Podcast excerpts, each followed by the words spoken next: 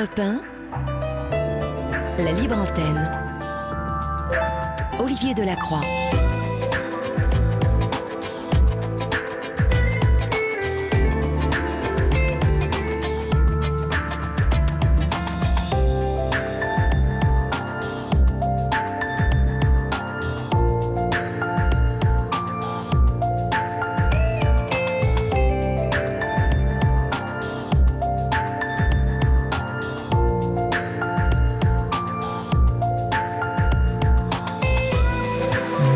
Bonsoir à toutes et à tous. J'espère que vous avez passé un agréable week-end, chers amis.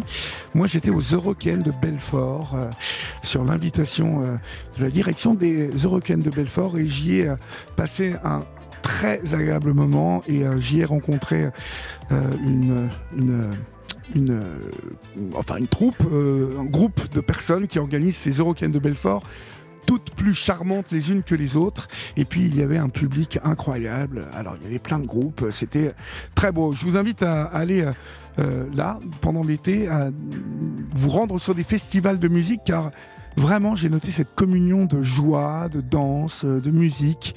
Et je me suis dit que ces, euh, ces grandes réunions comme ça, euh, avec quelque chose qui dépassait le sens de la fête, il, y a quelque chose de l'ordre de- d'onde que l'on perçoit et qui nous envahissent. En tout cas, ça a été mon, mon ressenti. Et euh, voilà, si vous pouvez vous faire quelques festivals cet été, euh, que ce soit de jazz, de rock, euh, de chansons françaises, euh, je crois que vous n'avez que l'embarras du choix.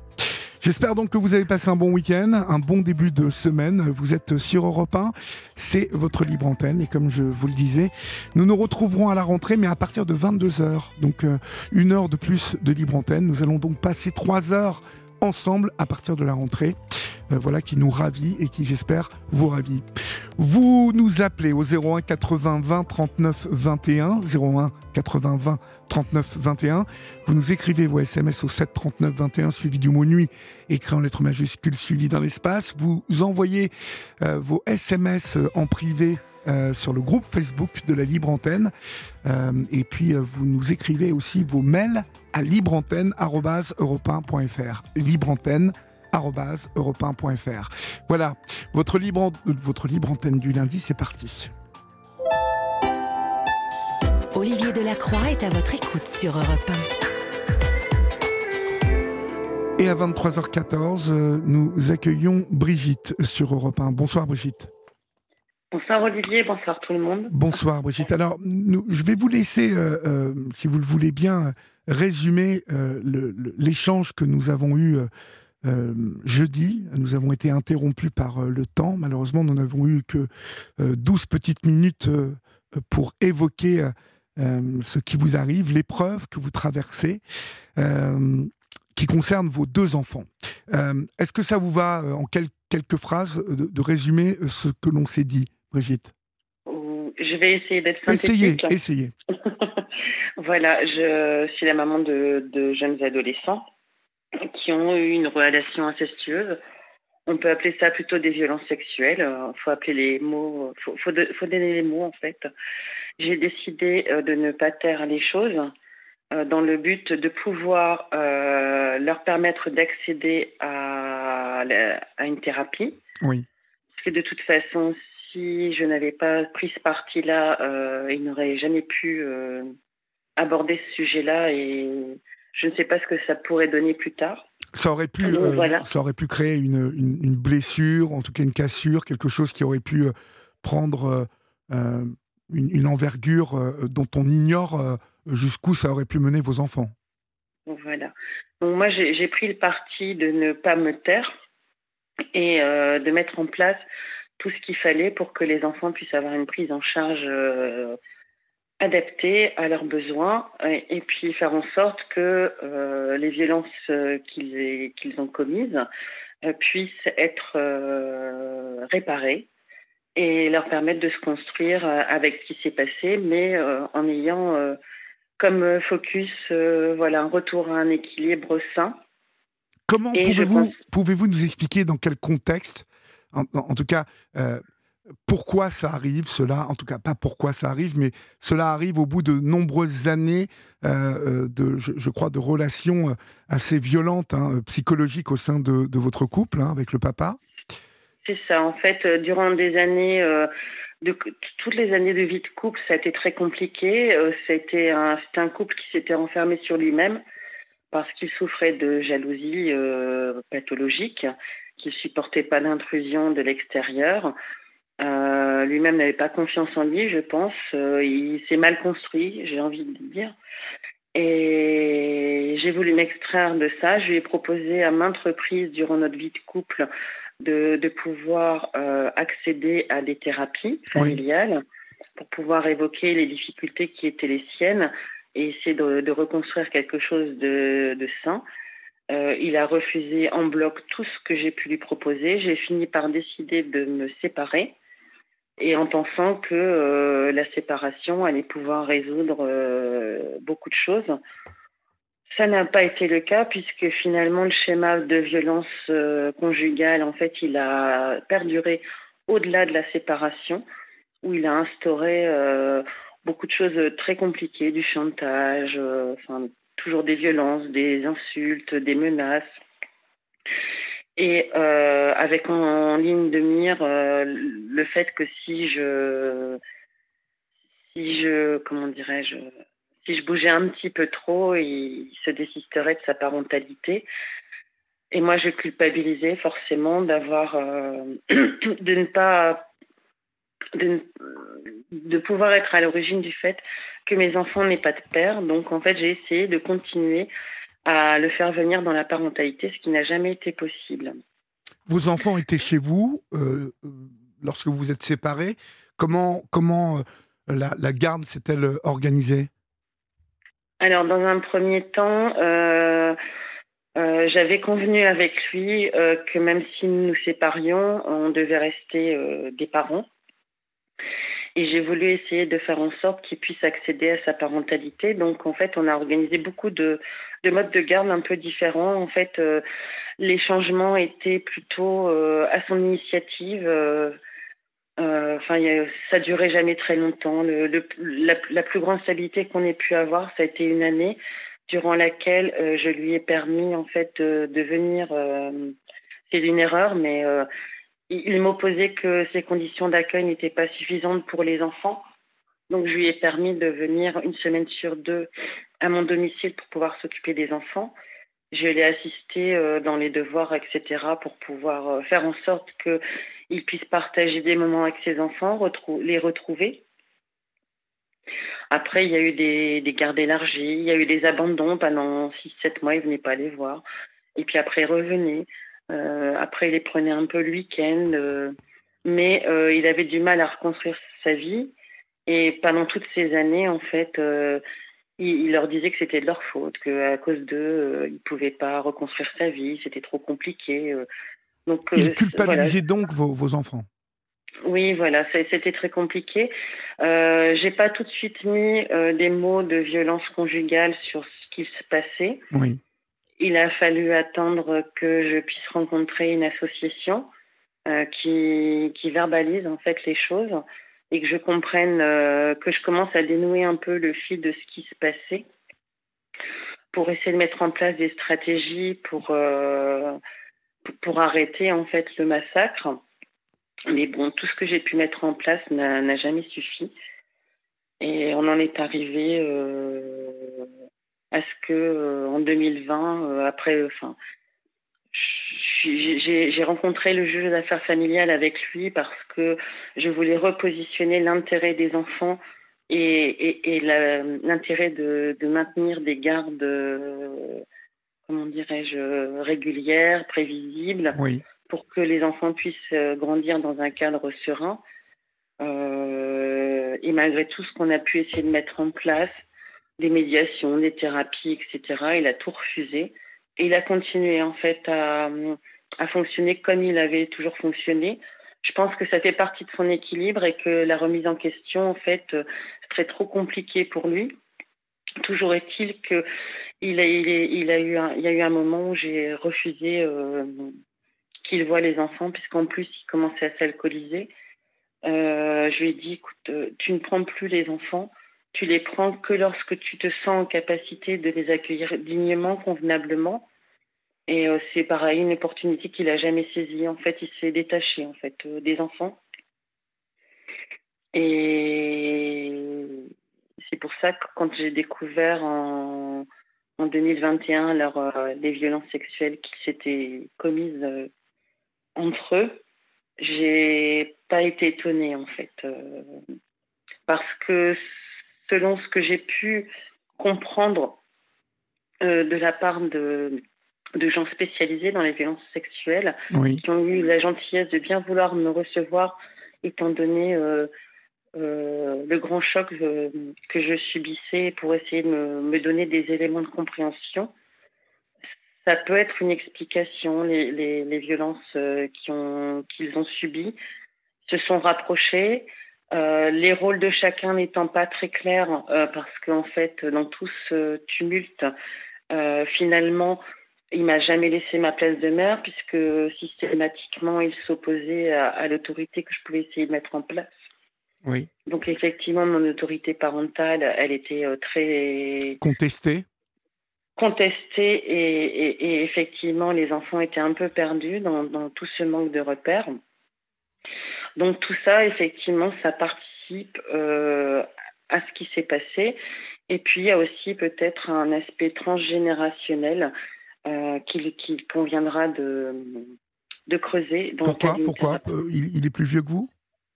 Non, il n'est pas plus vieux que moi, mais euh, j'ai appris euh, par mon fils aîné, puisque j'ai quatre enfants, oui. Euh, que son papa lui aurait proposé d'avoir des, de partager une partenaire sexuelle. Oh là. ah c'est mon fils aîné qui m'a révélé et, pourquoi parlez-vous de transgénérationnel ça, Quel bah, rapport Parce que je, je, je, pense, que il y a, y a peut-être des, des repères que lui n'a pas eu non plus et qu'il n'a pas su euh, forcément non plus. Euh, Vous pensez plus à une blessure transgénérationnelle, c'est-à-dire à quelque chose vécu par ses parents ou ses grands-parents et mm, quelque chose qui a été euh, tenu au secret et qui l'aurait lui impacté?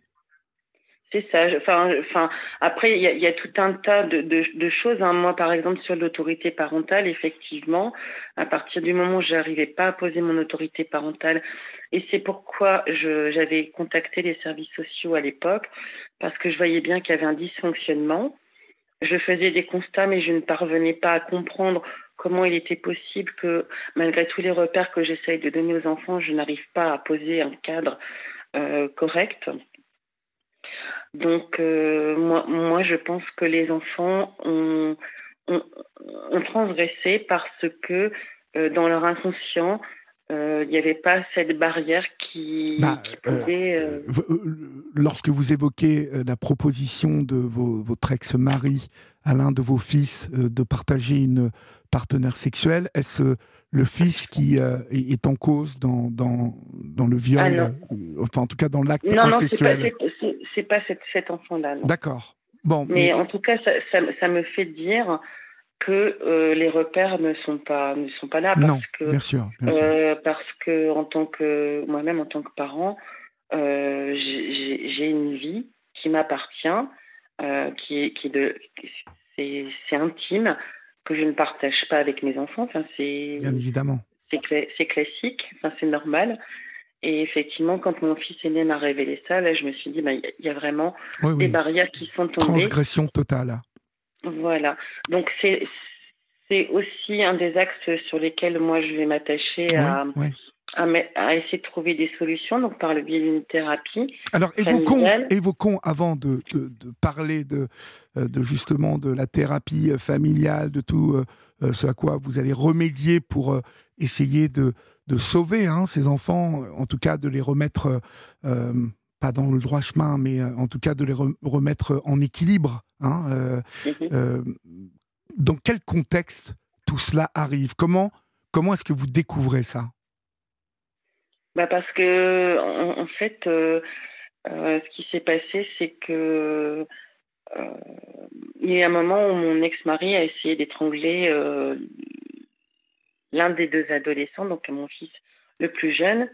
Et là, je suis allée porter plainte parce que jusqu'à présent, j'avais essayé de manifester les difficultés que nous rencontrions, mais à partir du moment où ça relevait plutôt de violences psychologiques, ça a changé, je pense, aujourd'hui dans les commissariats, depuis que effectivement je pense Marlène Chapa a essayé d'impulser euh, vraiment quelque chose de différent.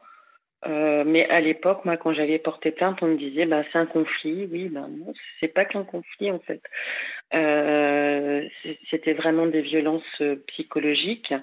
Aujourd'hui, je pense que dans les commissariats, on est formé un peu différemment et que peut-être que euh, les difficultés auxquelles j'étais confrontée euh, pourraient donner lieu à, à ce qui est un dépôt de plainte et, et, que, que la loi intervienne dans les relations euh, délétères que, que, nous avions en fait. D'accord. Donc je pense que ma fille, quand elle a vu que je portais plainte, elle a dû se dire, ben effectivement, on, on peut se permettre de dire ce qui ne va pas et elle a révélé à l'assistante sociale de son collège qu'elle avait euh, aussi eu des attouchements avec son frère. Euh. Voilà, donc, euh, et c'est dans ce contexte-là qu'est intervenue la brigade des mineurs, qui a été franchement au top. Oui, vous me parliez de, de la qualité de l'intervention de la brigade des mineurs, et, on va en parler juste après cette petite pause que l'on fait maintenant, si vous le voulez bien, Brigitte, et on se, on se retrouve dans quelques secondes, d'accord? Oui, merci. À tout de suite. Sur Europe 1, venez vous confier à Olivier Delacroix en appelant le 01 80 20 39 21. Numéro non surtaxé, prix d'un appel local. Il est 23h29, euh, même 30 maintenant. Vous êtes euh, sur euh, la libre antenne de repas et vous pouvez composer le 01 80 20 39 21. Et peut-être aurai-je le plaisir de vous parler dans quelques moments, quelques minutes, chers amis. Pardon. Brigitte, vous, donc euh, la brigade des mineurs intervient.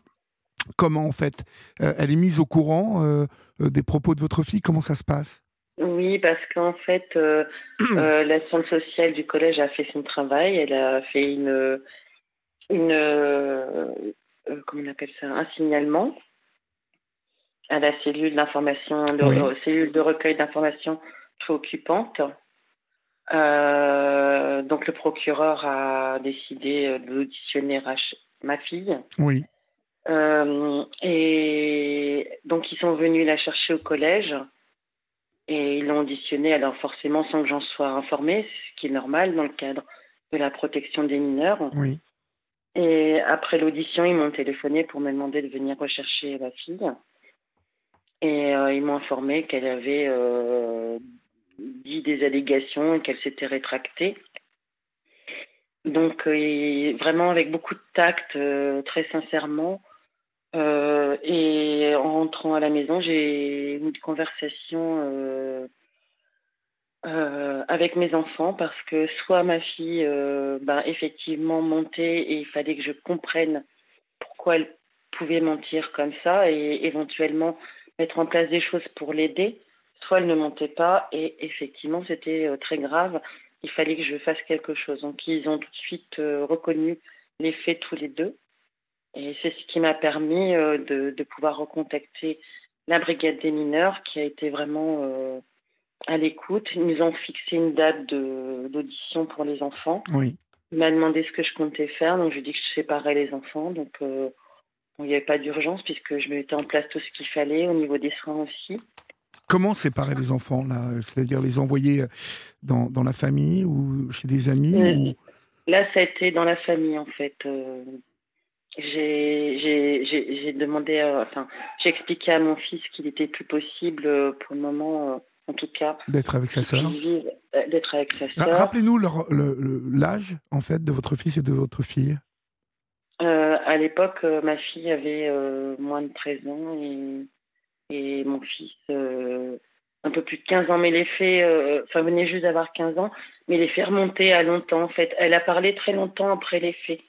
Donc euh, donc c'est pourquoi il n'y a pas eu de poursuite pénale puisqu'ils étaient tous les deux, ils avaient tous les deux moins de 13 ans au moment des faits. D'accord. Je crois savoir que vous avez demandé une aide éducative hein, pour gérer la situation. Euh. À plusieurs reprises. Moi, ce que, je, ce que je voulais dénoncer surtout aujourd'hui, sans aucune rancœur et en disant que euh, je n'attaque absolument pas les personnes qui travaillent euh, dans les services sociaux parce que je fais le constat qu'elles euh, sont débordées, souvent je dis elles parce que souvent ce sont des femmes, qu'elles sont, elles sont débordées par des situations de plus en plus compliquées.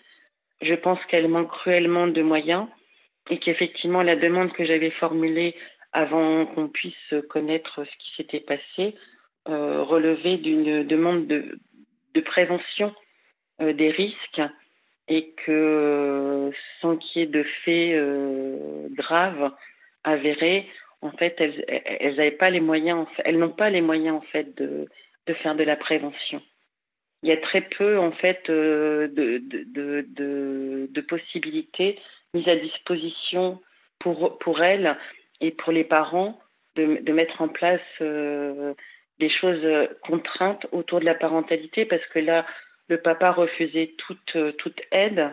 Donc en fait, on n'a jamais pu le contraindre à faire quoi que ce soit. Donc euh, ça, c'est un constat enfin, qui m'attriste parce que euh, mais c'est un constat général euh, quand on voit tout ce qui se passe actuellement. On n'est pas, en France en général, on n'est pas très axé sur la prévention. On, on, on intervient plutôt en, en répression, réparation des faits. Oui. Et il en va de même pour l'aide sociale à l'enfance, euh, parce que je pense que les moyens ne sont pas en rendez-vous. Donc je n'incrimine absolument pas les personnes en tant qu'individus, mais plutôt je suis en train de je voudrais dénoncer le système en fait, euh, qui est un système euh, où on met pas les moyens, alors qu'en fait euh, le coût euh, serait beaucoup moins élevé à mon sens euh, si on agissait en prévention plutôt que d'attendre euh, que les choses tournent mal et qu'il faille après mettre en place des mesures beaucoup plus euh, dures et même pour les enfants parce que là aujourd'hui euh, par exemple quand on a quand on a su euh, ce qui s'était passé j'ai rencontré euh, donc forcément une juge des enfants euh, qui a considéré que tout était mis en place pour que les enfants soient séparés que les prises en charge étaient faites correctement et qui m'a accordé la confiance de continuer à pouvoir euh, suivre les enfants avec une aide éducative en milieu ouvert. Et là, je me suis heurtée à quelque chose auquel je ne m'attendais pas non plus. C'est pareil, l'aide éducative en milieu ouvert, je pense qu'il y a trop d'enfants de, euh, à charge pour une seule personne elles sont contraintes de sont rédiger des rapports oui.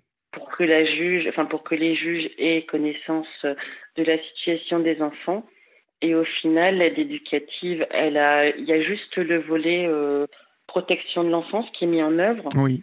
Et, et, très peu euh, le volet euh, accompagnement éducatif des parents.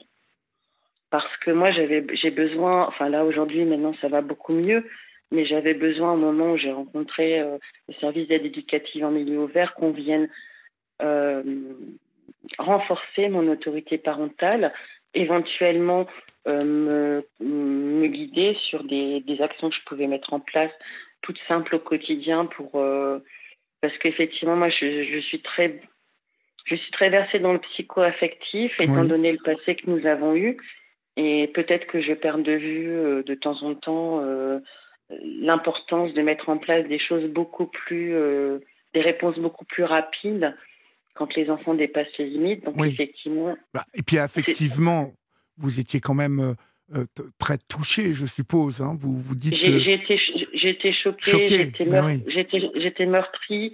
Euh, j'avais, j'avais très peur de, de des conséquences de ce oui, qui s'était oui. passé entre mes enfants. Et effectivement, j'avais pas forcément le recul nécessaire pour pouvoir mettre en place des choses euh, oui, plus adaptées. Et c'était en ce en quoi j'avais j'avais besoin d'avoir une aide éducative qui n'a pas, pas été à la hauteur de ce que vous attendiez. Tout à fait. Vous dites que ce qui prévaut dans ces histoires en plus, c'est le grand silence et le, le sentiment de honte hein, qui, euh, euh, qui entoure ce type d'histoire. Euh, C'était difficile d'en parler pour tous les protagonistes? Non, parce qu'avec les enfants, alors c'est pas, ça fait pas partie du quotidien parce qu'on n'en parle pas tout le temps, mais assez régulièrement, on revient sur ce qui s'est passé. Euh, au, fil du temps, on essaye de mettre des mots sur ce qui s'est passé. Euh, par exemple, mon fils commence à, intégrer le fait qu'il ait pu être auteur de ce qui s'est passé, considérant qu'il est plus âgé que sa sœur. Euh, et qu'il aurait dû avoir plus de discernement aussi, pour lui permettre aussi d'accéder à, à, la réparation, pour lui, pour sa sœur aussi. Donc euh, tout ça, c'était émotionnellement très compliqué.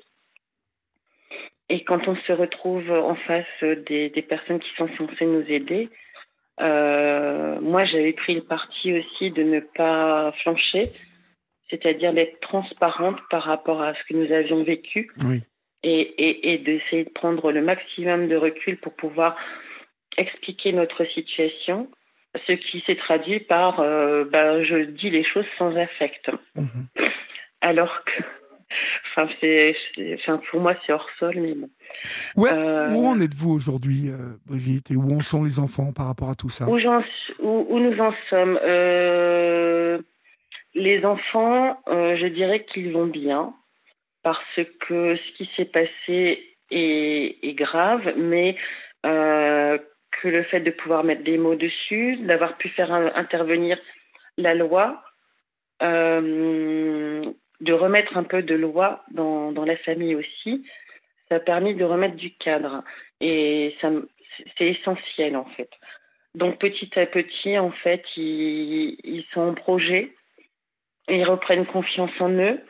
Euh, ils, ont, bah, ils ont des envies, c'est des ados, hein, donc euh, ils ont envie de plein de choses. Voilà, maintenant, ben, ils sourient, ils ont envie de faire plein de choses. Et, et je dirais que le poids de la culpabilité, euh, voilà, il commence un petit peu à, à s'alléger. Et, euh, ils comprennent aussi que, euh, effectivement, c'est bien eux qui ont transgressé, mais qu'il y a un contexte global qui peut expliquer les choses, même si ça n'enlève pas la responsabilité qui peut être enfin, chacun a son degré différent la leur.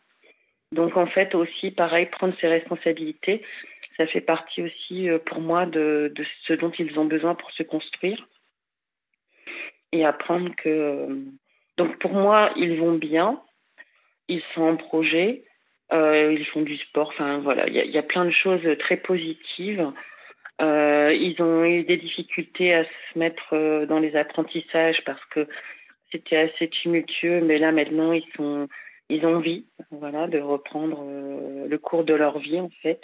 Oui. Euh, ils sont bien aidés, hein. enfin, notamment mon fils est très bien entouré.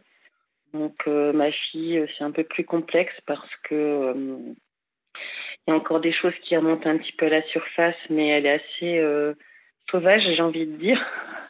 Donc la thérapie, elle, elle l'aborde euh, de loin loin, mais elle a un suivi. Euh, et MLC, voilà, elle a repéré autour d'elle les adultes qui sont qui peuvent l'aider. Elle a compris qu'autour d'elle il y avait beaucoup de gens bienveillants et qui sont là pour le, pour l'aider, pour l'aider à grandir, pour l'assister. Donc moi j'ai envie de dire que ils vont bien, étant donné euh, étant donné ce qui s'est passé, ça, ça, se passe plutôt bien. Et là, aujourd'hui, enfin la semaine dernière, on a pu rencontrer une juge des enfants qui devait statuer sur une demande de placement des enfants. Oui. Qui a été, euh, qui est la conclusion d'une mission d'investigation judiciaire éducative euh, contre laquelle, en fait, j'ai pu, euh, j'ai eu la chance, en débat contradictoire, de pouvoir opposer quelques remarques parce que le rapport d'investigation éducatif, il était intéressant parce qu'il soulevait des axes potentiels de, de progrès, de choses qui peuvent être mises en place, mais c'est la conclusion, fait que la conclusion, c'est euh, qu'il faut placer les enfants parce que c'est là où c'est un peu pernicieux à mon sens. les enfants ont un sentiment de loyauté très fort vis à -vis de moi que je suis quelqu'un d'intelligent. Enfin bon, ce que je lis en filigrane derrière, euh, derrière les mots qui sont dans le rapport, c'est qu'au final, j'ai le sentiment qu'on dénonce plutôt une forme d'aliénation parentale. Oui, oui, euh, c'est encore le grand fantasme. Voilà. Alors même que la loyauté euh, des enfants, en fait, c'est pas la loyauté, c'est simplement que les enfants ont repéré en moi quelqu'un qui les protège et en fait en qui ils ont confiance. Donc on n'est pas du tout dans un sentiment de loyauté, on est plutôt dans une relation de confiance, ce qui n'est pas tout à fait la même chose que de l'aliénation parentale. Mhm. non, mais bon, c'est. Euh, mais en tout cas, ça justifierait euh, manifestement un éloignement psychique des enfants de leur mère pour leur permettre de se reconstruire, loin de ce que je peux euh, véhiculer chez eux. Enfin, c'est c'est encore très mystérieux, euh, ce type de hors commentaire. pour moi. Mais je pense que définitivement, il y a, y a, une manière d'interpréter les choses de la part de, ces services qui euh, nous échappent à nous, parents. D'abord parce que je pense que c'est bien évidemment dans l'émotion que tout cela se déroule et il y a quelque chose de très froid euh, de très. Euh, vous parlez de hors sol. Moi, je dirais plutôt un peu à ras des pâquerettes, euh, justement, et qu'on ne s'élève pas beaucoup. On est assez pragmatique et que justement, on devrait s'élever. J'entends par là s'élever afin de, de, pouvoir regarder la situation avec un peu de hauteur, justement, de pouvoir prendre un petit peu de hauteur et, de considérer les, événements et, ce qui a pu les provoquer, euh, quelles sont les choses qui ont pu pousser euh, vos enfants à, en arriver là. Mais euh, on est encore dans, quelque chose d'assez mystérieux au niveau des services sociaux. Merci en tout cas, Brigitte, pour votre témoignage sur l'antenne d'Europe 1 ce soir. bon courage à vous. Et puis, si bien évidemment vous, vous avez envie de nous parler de la suite des événements, n'hésitez pas à nous rappeler. Moi, ce que je voulais souligner simplement, c'est qu'en tant que parent, euh, et c'était un peu le but de mon, surtout le but de mon appel, c'est que je ne comprends pas pourquoi en France actuellement, il n'y ait pas des, des, services spécialisés qui font des missions d'investigation judiciaire éducative, mais qui n'ont pas euh, pour vocation de, de, mettre en œuvre les mesures euh, qui seraient décidées éventuellement par les juges, parce que pour moi, on ne peut pas juger partie. Voilà, simplement, c'était. Euh, et je pense que dans, dans les enfants, ils gagneraient à tout avoir le monde, des collègues. Tout le monde y gagnerait. Ah bah parce oui. que voilà, et c'est surtout moi, c'est l'intérêt de mes enfants. Bien. Maintenant, je, tiens à dire que si si si la juge estimait effectivement que dans l'intérêt des enfants, un placement s'impose, je me rendrai euh, à son avis parce que j'ai eu la chance de rencontrer euh, des juges euh, qui était vraiment représentant de la société civile et qui prenait la hauteur nécessaire que ces rapports ne prennent pas en fait. Mhm. Et, à quel niveau, euh, pour bien euh, que, celles et ceux qui nous écoutent comprennent bien, à, quel moment pour vous il manque justement cette investigation? À quel moment exactement de la procédure? Moi, ce que, je pense, c'est que les, les, personnes qui font les missions d'investigation judiciaire éducative ont une formation qui, peut être adaptée dans certaines situations, mais qui n'est pas euh, omnisciente, et qu'on gagnerait tous et toutes à pouvoir avoir des, personnes qui sont formées euh, à la rédaction de rapports qui soient vraiment des rapports euh, comment dirais-je, avec des perspectives, avec des attendus, avec des justifications réelles de placement d'enfants, des choses sur lesquelles on peut opposer ou pas euh, des, des, réflexions, et avec, euh, avec vraiment euh, une hauteur de vue, comme vous dites, un peu plus, beaucoup plus élevée, et surtout qui, qui ne seraient pas des services qui seraient chargés de la mise en œuvre des placements, de sorte que leur, leur conclusion serait vraiment dans l'intérêt des enfants mhm. et pas forcément dans l'intérêt de remplir des, des foyers. même, même, si même si en, échangeant avec eux, ce n'est pas du tout leur vocation hein, de remplir des. Mais bon, je, vois ce que vous voulez dire. J'entends bien, mais ça va être mon prochain combat, ce sera celui-là, parce que Euh, il faut absolument qu'il y ait de la neutralité et c'est pas ce que j'ai ressenti. Mhm. Mais n'hésitez pas à venir nous en parler, Brigitte, en tout cas. Merci euh, mille fois pour votre témoignage ce soir euh, sur Europe 1 et puis portez-vous bien et ainsi que vos enfants. Merci, bonne, soirée. à toutes et à tous. Au revoir, Brigitte. Au revoir. Sur Europe 1, venez vous confier à Olivier Delacroix en appelant le 01 80 20 39 21. Numéro non surtaxé, prix d'un appel local.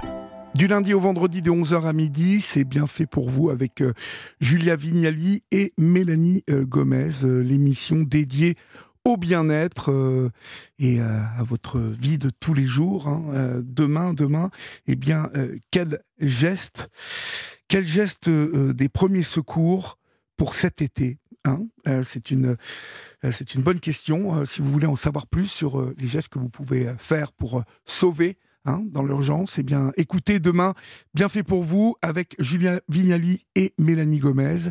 C'est tous les jours sur Europe 1 de 11h à midi. On accueille euh, maintenant Timothée sur euh, Europe 1. Bonsoir Timothée. Bonsoir Olivier. Bonsoir. Euh, de nous appelez-vous et quel âge avez-vous Timothée? Alors là, je vous appelle de la métropole lilloise et j'ai 22 ans. D'accord. Qu'est-ce qui vous amène? Dites-moi. Eh bien, aujourd'hui, je vous propose de parler de vélo, et plus exactement de voyage à vélo. D'accord. Alors, vous, vous êtes, vous êtes un cycliste déjà à la base? C'est ça, euh, pas plus que ça, mais, mais j'aime bien le vélo. Et ouais. bon, et donc, du coup, vous voulez nous parler de vélo dans quelles circonstances exactement? Parce que je crois que vous, vous, avez, vous soutenez l'association Petit Prince. C'est ça, exactement. Alors, euh, je rentre tout juste d'un voyage que j'ai fait euh, durant dix mois. Donc, euh, en fait, j'ai voyagé avec mon vélo et c'était un projet qui était au profit de l'association Petit Prince, donc que je soutenais via une cagnotte et par différents partages sur les réseaux sociaux. D'accord. Et, donc, parlez-moi un petit peu donc de, de, de, ce voyage, de ce voyage, parce que vous, vous l'avez fait déjà, j'ai compris, ou, vous ne l'avez pas encore fait Oui, c'est bien ça. C'est bien ça. Au début, je voulais vous appeler euh, pendant euh, le voyage, mais finalement, ça se fait après. Et donc, je suis rentré euh, il y a tout juste une semaine. Ah, vous êtes rentré. Alors, dites-moi, vous, vous, êtes allé où? Et vous avez fait combien de vélos de où à où? Alors, du coup, je suis parti de là où j'appelle actuellement, donc de la métropole de Lille, oui. De Lille, exactement. Et, et je suis parti en direction du sud, donc jusqu'à Capton en Afrique du Sud. Ah oui, carrément. Et voilà, un périple de 10 mois et qui touche à sa fin. Et donc, euh, ça me fait plaisir de pouvoir euh, échanger avec vous à ce propos. Alors, mais justement, parlez-moi un peu de, euh, voilà, de, de, cette expérience. Vous avez fait beaucoup de kilomètres. Est-ce que les gens vous arrêtaient? D'abord, quel est, quel est le pays qui vous a le plus marqué? Quels sont les, les, moments qui, vont, qui vous ont le plus marqué durant ce, ce périple? Alors ça, c'est la question, une des questions les pires qu'on puisse me poser. Eh ben oui, je me doute. Il se passe tellement de choses tous les jours que choisir un moment ou des moments, c'est effectivement euh, compliqué. Mais euh, je pourrais citer euh, quelques pays comme la Turquie, par exemple, un pays qui m'a beaucoup marqué, que j'ai énormément apprécié, notamment pour l'hospitalité incroyable des Turcs, mais également parce que, enfin, et d'autant plus parce que je l'ai traversé en plein hiver et du coup il faisait vraiment froid, c'était pas des conditions faciles. Et du coup les Turcs m'ont vraiment, euh, on va dire, simplifié ce moment qui, qui aurait pu ne pas du tout être agréable. Donc voilà, j'ai beaucoup aimé la Turquie, euh, grâce à l'hospitalité notamment. Oui. Après j'ai traversé euh, un autre pays que j'ai beaucoup apprécié, c'était le Soudan, que j'ai traversé il y a trois mois. Donc à cette époque-là, je n'ai pas eu de soucis. Et pareil, c'est l'hospitalité qui a été incroyable avec des gens euh, très généreux qui étaient euh, vraiment d'une. J'ai jamais vu ça. C'était ah une expérience, ouais, franchement, une expérience humaine euh, incroyable. Et l'expérience du désert dans le Sahara, c'était aussi une expérience mémorable que j'ai beaucoup appréciée. La, la, silence, la pureté, enfin, surtout dans un pays pas du tout touristique qui n'est pas biaisé de ce fait. Et enfin, le Botswana, qui aussi un pays euh, coup de cœur parce qu'en fait c'est un pays qui est très très sauvage, donc avec euh, beaucoup d'animaux sauvages. En fait, euh, on, se croirait dans un zoo géant. les parcs qui sont pas fermés par des barrières, et donc c'est à nous de se, de nous protéger des animaux qui, voilà qui se baladent un peu partout. Et du coup, c'était aussi une expérience qui m'a marqué. Bon, et, et, donc tout ça, dans quel but exactement Dites-moi? Alors, les buts, il y en a plusieurs. Il y en a d'un point de vue personnel et aussi d'un point de vue plutôt tourné vers les autres, vouloir faire du bien autour de moi. Et donc, personnellement, c'est un projet que je fais dans le cadre d'une césure. Donc, enfin, c'est un projet que j'ai fini du coup dans le cadre d'une césure, je peux le dire maintenant. Oui. et donc, une césure qui que j'ai décidé de faire pour vraiment voilà, pouvoir me permettre d'apprendre d'autres choses, de voir d'autres choses et de, de découvrir, euh, découvrir des choses que je n'aurais pas pu faire et, pas pu vivre d'une autre manière. Donc euh, voilà, une ouverture d'esprit, on va dire. Et euh, une ouverture d'esprit qui m'apprend sur moi, mais aussi sur les autres et puis sur la vie plus en général. Et ensuite pour les autres, donc je l'ai tout simplement au début fait pour l'association Petit Prince, donc l'association qui me tient particulièrement à cœur de par ses actions, donc une association qui réalise les rêves des enfants qui sont hospitalisés. Et, euh, et voilà, donc euh, pour l'objectif de récolter des sous sur une cagnotte euh, par mes partages sur les réseaux. Et comme ça, l'association peut mener à bien ses actions grâce à ces sous récoltés, des sous qui sont récoltés par de nombreux biais, mais comme ça, je peux apporter ma petite pierre à l'édifice et à ces bonnes actions. Et ensuite, j'ai été heureux de constater que par les réseaux sociaux, euh, en fait, finalement, des gens me disaient que je leur faisais du bien également euh, par mes partages. Et du coup, c'était aussi pour moi euh, une manière de, on va dire, de servir pour la bonne cause. Oui, parce que vous avez posté tout, tout, tout au long de votre périple, hein, c'est ça? C'est ça, dès que le réseau me le permettait. oui, parce qu'il n'y avait pas du réseau partout, bien évidemment. Effectivement. Mais, mais vous avez dû traverser donc bah, des montagnes, des, des forêts, euh, des déserts. Euh, euh, ça a duré combien de temps exactement? C'est ça. le projet en lui-même a duré 285 jours. Ah ouais, carrément. Ah ouais, énorme. C'est presque 10 mois. D'accord. Et, où est-ce qu'on peut retrouver les images de ce périple? Alors les images, vous pouvez les retrouver sur les réseaux sociaux. C'est tout simplement Dream Team. Oui. mais Team est écrit pas à l'anglaise, mais plutôt comme le début de mon prénom qui est Timothée. Donc c'est T-I-M. Et, ça vous est venu comment cette idée-là? Dites-moi. Comment un projet comme ça peut-il euh, euh, naître euh, et, et, puis bah, au final 285 jours à pédaler à travers le monde? C'est génial. Eh ben, on ne se réveille pas un matin en se disant qu'on va partir sur son vélo, même si c'est quand même un petit peu finalement ce qui s'est passé avec le temps, mais c'est plutôt une réflexion de se dire bah, enfin voilà, moi, du coup, je suis étudiant en, médecine à Lille et, euh, et, mon cursus est, on va dire, un petit peu vraiment tracé dans les grandes lignes et euh, j'avais envie de pouvoir me donner l'opportunité de vivre une expérience qui soit euh, autre, mais pour autant complémentaire et comme je le disais précédemment, qui peut m'apporter des, enfin, des, des compétences, des attitudes qui me serviront dans, dans ma vie future mmh mmh pour me permettre de, voilà, de sortir un petit peu de cette bulle dans laquelle euh, je me trouve euh, et, se confronter à finalement ce qui se passe autour de nous. Sortir de sa zone de confort, hein, on dit. Voilà, c'est une expression à la mode, ouais. mais vous avez quand même, hein, je, je, sais que euh, vous avez été hospitalisé quand vous aviez 13 ans et que vous vous êtes rendu compte en discutant avec d'autres enfants combien le rêve fait tenir, hein, permet de tenir. le, le, fait d'avoir été hospitalisé à 13 ans, euh, est-ce que c'est quelque chose aussi qui vous a poussé à entreprendre ce, voyage quand même qui est, qui est, quand même un, truc euh, assez énorme 285 hein? euh, jours en vélo de Cap Town à Lille. vous qui nous écoutez, vous pouvez imaginer que ça, a dû être un périple incroyable. Est-ce que ça, le fait d'avoir été hospitalisé à 13 ans et, finalement de, de, vous rendre compte que là, dans un lit d'un seul coup, mais vos rêves euh, bah, il s'arrêtait quelque part. Est-ce que ça vous a poussé ça? Oui, oui, bah carrément. vous pouvez vous en douter. Euh, bah, du coup, pour revenir à, cette période de, ma vie, en fait, c'est aussi pour cela, du coup, euh, tout naturellement, que j'ai choisi de soutenir l'association Petit Prince, parce que j'ai moi-même été cet enfant hospitalisé et qui avait des rêves, et c'était mes rêves qui me faisaient tenir. Donc voilà, pour moi, cette association avait, enfin, il n'y avait pas de doute, c'était vraiment celle-ci qu'il fallait que, que je soutienne. Euh, et, effectivement, en fait, au début, euh, quand je me suis lancé dans ce projet, je pensais pas du tout quand même à, cet épisode de ma vie qui est plutôt qui a plutôt surgi dans la préparation, oui. mais qui n'a pas été le n'a pas été le, point de départ, on va dire, de qui n'a pas été, en tout cas pas indirectement, j'en avais pas conscience. D'accord. Finalement, c'est lors de la préparation du projet que c'était euh, c'était ma mère qui m'a qui m'a reparlé de bah voilà de cet épisode en se disant mais tu serais pas influencé finalement par par ce que tu avais vécu.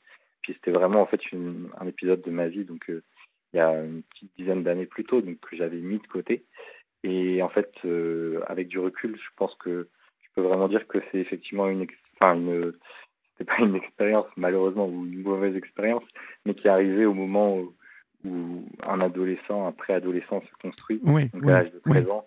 Et donc c'est peut-être quelque chose qui m'a aussi, euh, enfin, qui, m'a poussé et qui m'a amené à devenir la personne avec la personnalité que j'ai aujourd'hui. Mhm.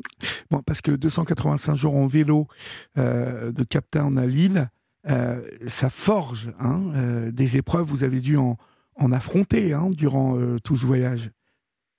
Euh, Bah là, sur la route, c'est pas toujours tout rose, effectivement.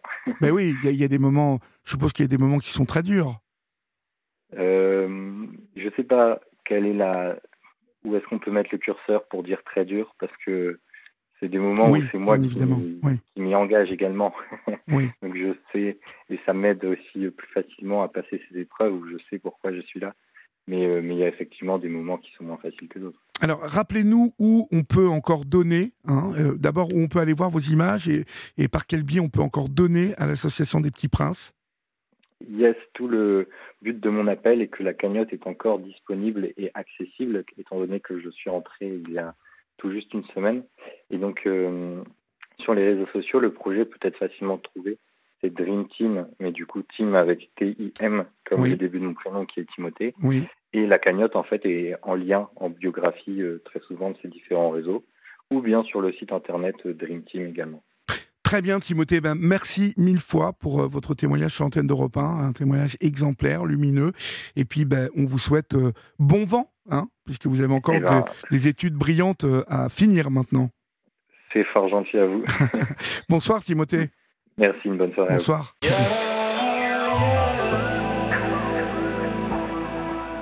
Europe 1, la libre antenne. Olivier Delacroix.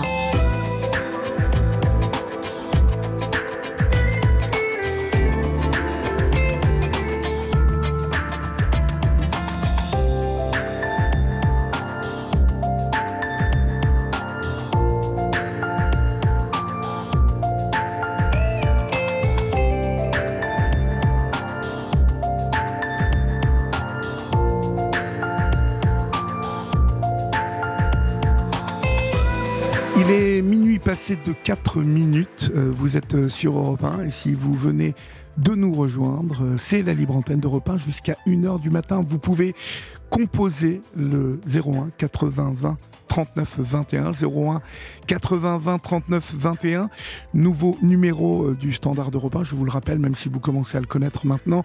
Numéro inclus dans vos forfaits euh, non taxés.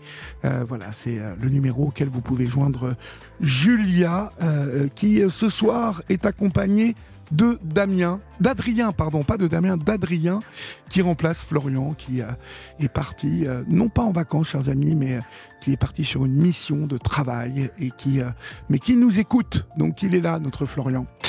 Voilà, nous accueillons maintenant Xavier au 39 21. Bonsoir Xavier. Xavier, vous êtes là? Oui, oui. Ah, bonsoir Xavier. Bonsoir. Vous nous appelez d'où Xavier?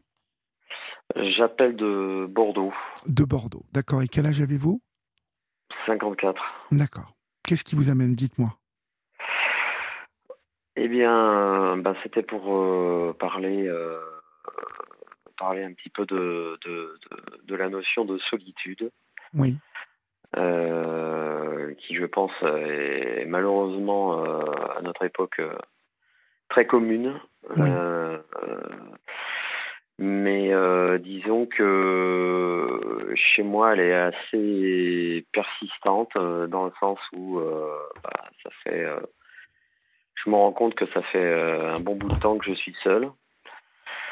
Euh, alors je dis je m'en rends compte euh, parce que alors pour faire euh, pour faire court, euh, j'ai perdu ma maman euh, en février dernier. Oui. Et donc, euh, et donc, euh, je, je, bah, je vivais avec elle euh, dans, dans, dans, dans, dans une grande maison. Oui. Et, euh, et, et, et je me rends compte qu'en fait, euh, parce que bon, pour faire, pour que tout le monde comprenne, j'ai, en fait, on était, on était une famille auparavant qui s'est un petit peu délitée avec le temps. Euh, Pour, pour quelle raison s'est-elle débitée? Bah, disons que Si ça n'est pas indiscret, hein, pardonnez-moi. je- Non, non, D'accord. non, non, non, pas du tout, pas du tout. Euh, bah, ma sœur est décédée à un accident de, de voiture. Oh euh, pauvre. voilà. Ça a été, euh, ça a été très très difficile Oh là oui. Quel âge Euh, avait-elle? bah, Elle avait 24 ans et elle mon attend Dieu. un enfant en plus.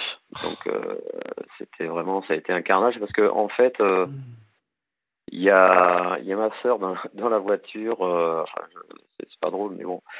Euh, ma sœur est décédée euh, le même jour que ma grand-mère et mon beau-frère, parce qu'ils étaient tous dans la même voiture. Oh là là, mon pauvre. Et donc ça a été, euh, ça a été, ça a été horrible. Voilà. Mais, mais que, que, que s'est-il passé en fait euh, pour que Eh ben, bon, ils se sont arrêtés sur sur la voie rapide, dans- Oui. sur la bande d'urgence. oui Euh, on saura jamais vraiment pourquoi, euh, parce qu'en fait, euh, toutes, toutes les tous les week-ends, euh, la famille se retrouvait dans une maison.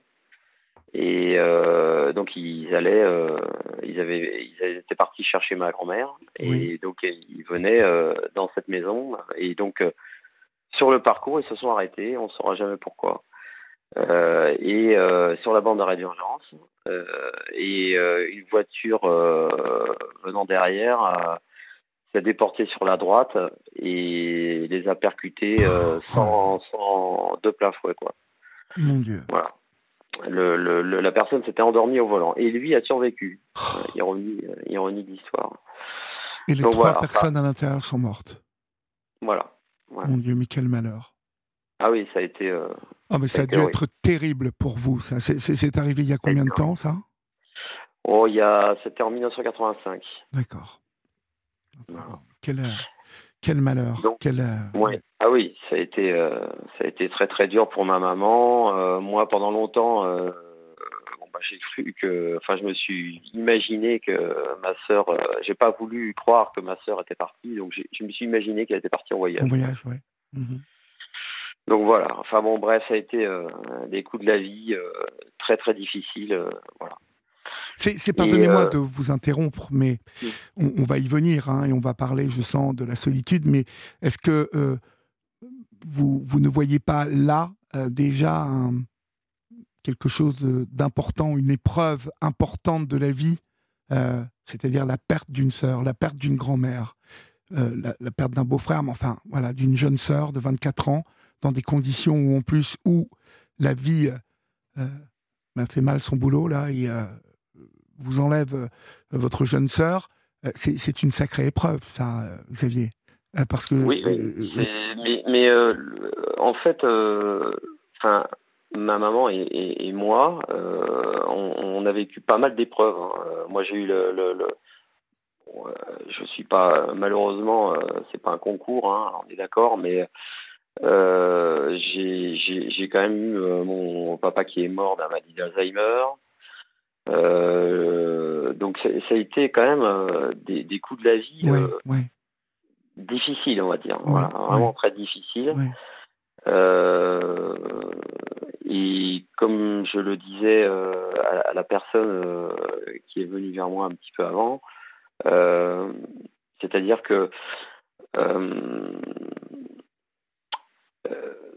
ma, ma maman a vécu une vie très dure.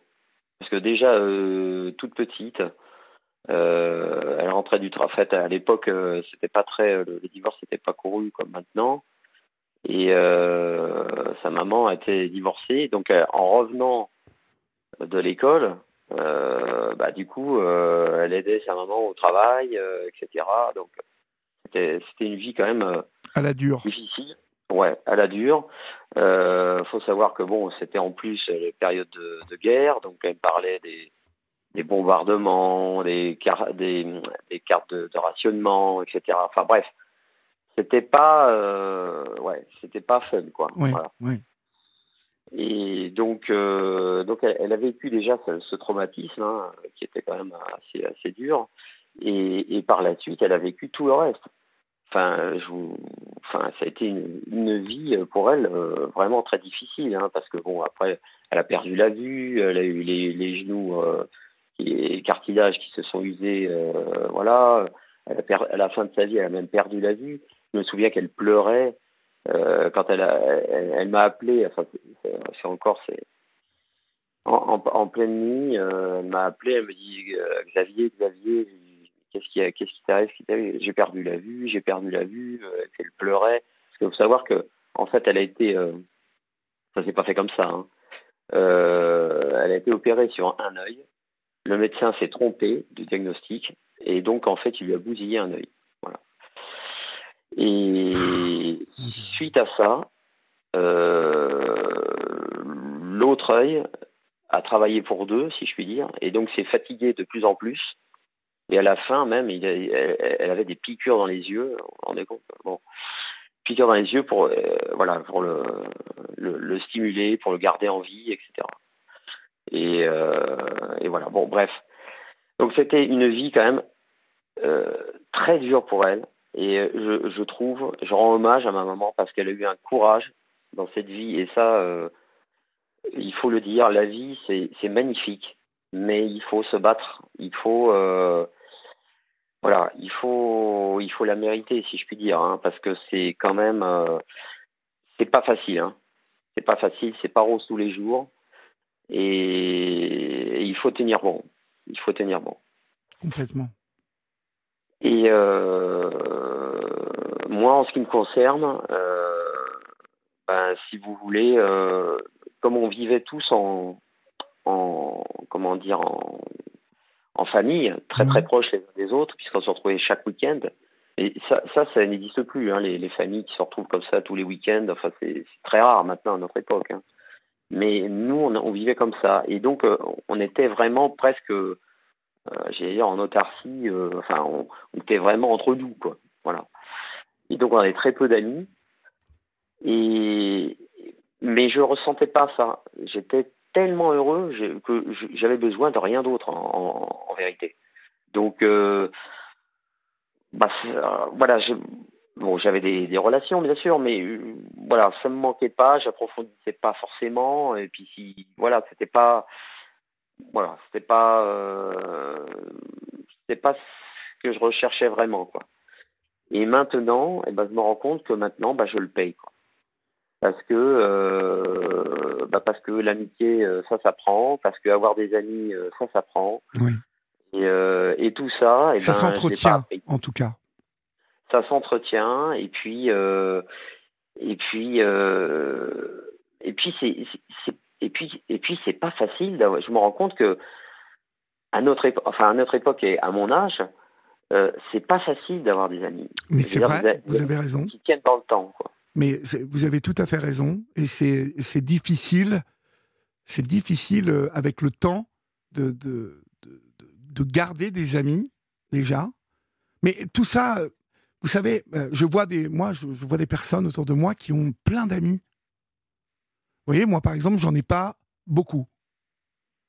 Et euh, je m'aperçois aussi, je me pose cette question hein, souvent. Je me dis, mais tu, tu es beaucoup seul. Alors, après, euh, vous allez me dire, oui, mais vous, passez votre temps à, parler euh, avec des gens dans le cadre de votre travail, donc euh, c'est peut-être aussi, et c'est vrai, je, dois y prendre peut-être un repos, vous voyez, parce que je parle beaucoup dans le cadre de mon boulot, mais, mais même, je suis parfaitement d'accord avec vous sur le fait qu'il faut entretenir les relations avec les autres, hors relations professionnelles. Et donc, plus on, plus on, on avance dans l'âge, hein, euh, ben, plus finalement euh, les centres d'intérêt qu'on a en commun peuvent se rétrécir. Il y a des gens qui sont très amis parce qu'ils jouent au rugby ensemble, euh, ou ils, ont, ils font du golf, euh, ou ils aiment le foot, ils vont au stade tous les week-ends, ou ils sont associa- dans une association. Il y a des gens qui ont une, une propension à, à- se faire des amis et à entretenir ça et, et organiser des dîners et des apéros. Et, et vous voyez Et, C'est tout à fait ça, parce que, parce que je, je vois, j'ai un ami, euh, enfin un ami, une connaissance, on va dire, euh, parce que je fais beaucoup de, de, de sport, euh, planche à voile, Oui. surf, etc. Ah oui, vous Bon, surfez? des- Oui.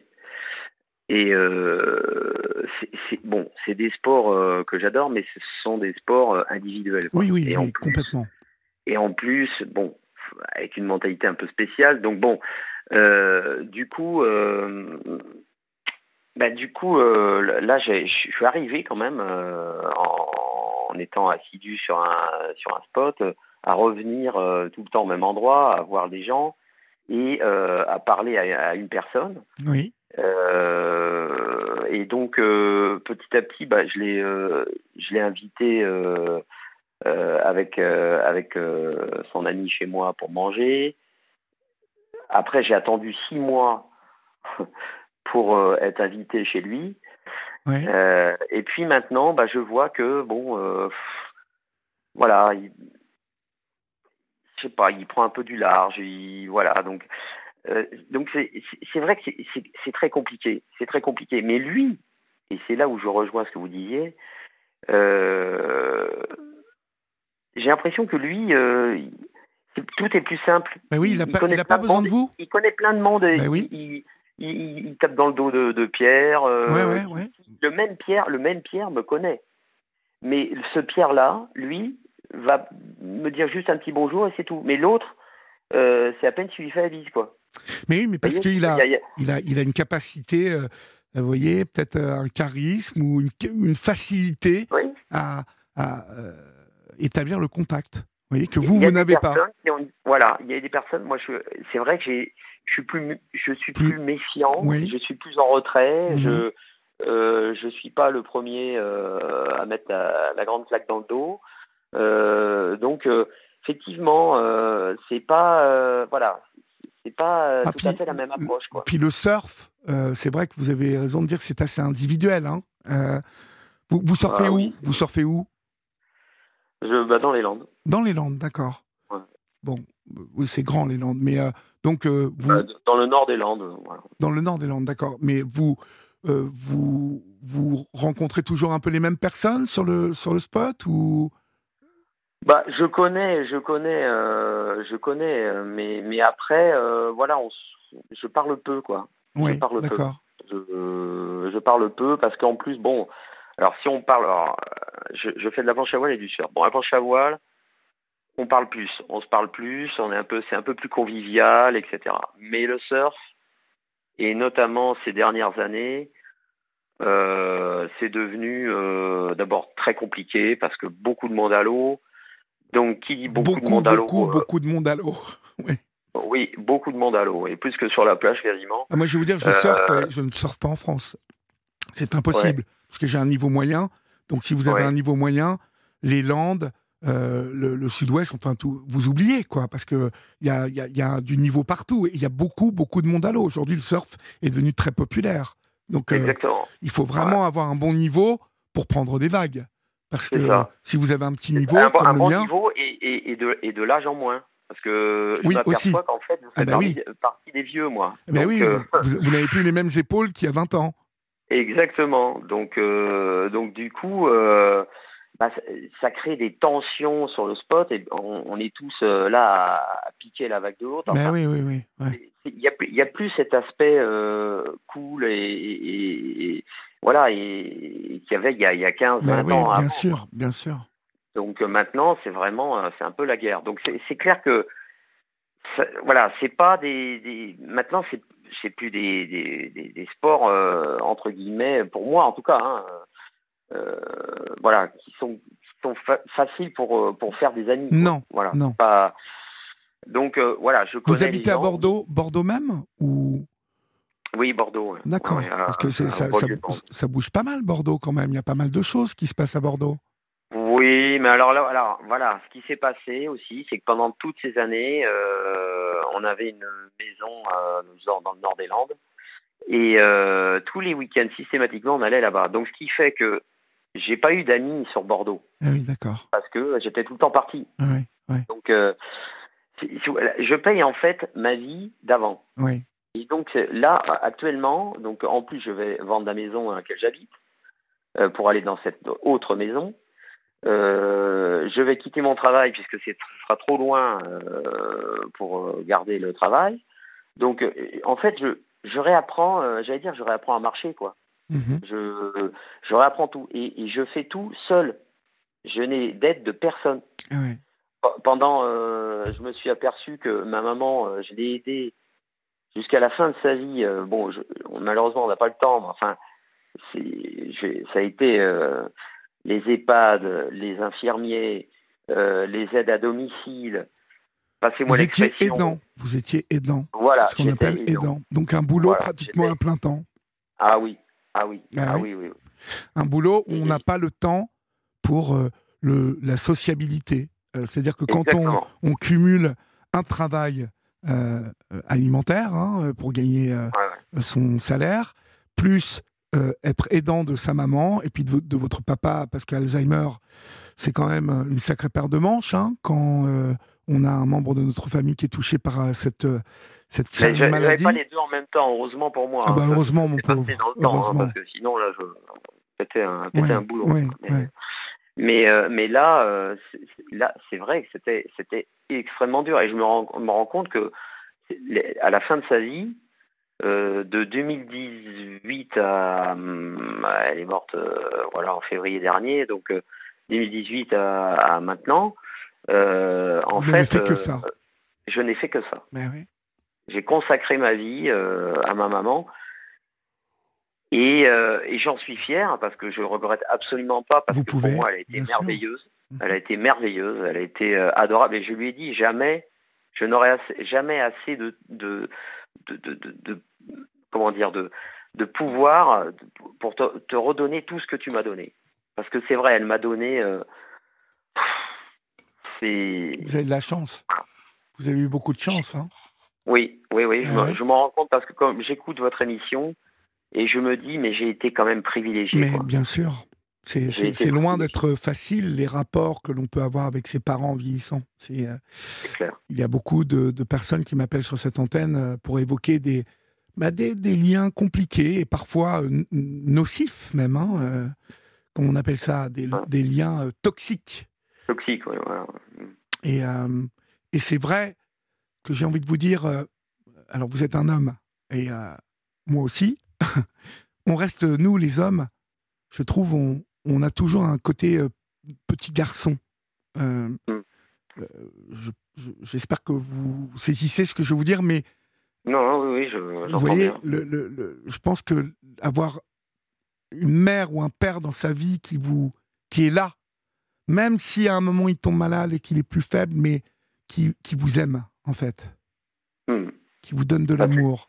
Et ben, c'est ce qui s'est passé. C'est ce qui et, s'est passé. Et, et, et ça, c'est une chance et c'est quelque chose de, enfin, qui, qui, qui, peut nous rendre forts même, qui peut nous rendre un peu Alors, invincibles aussi. Hein euh... Euh, c'est une chance, oui, mais c'est comme, euh, enfin, c'est voilà, plus on monte haut, plus on risque de descendre très bas.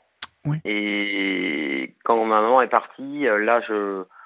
Ça a été compliqué. Je, ah, ça, ça, a été extrêmement dur. Euh, là, j'en parle déjà beaucoup mieux qu'auparavant. Mais euh, et encore, j'ai encore beaucoup de chemin parce que là, j'en parle bien, mais au fond de moi, je suis encore très meurtri par sa disparition. Euh, et je suis encore très fragile, mais euh, le chemin sera long, je pense.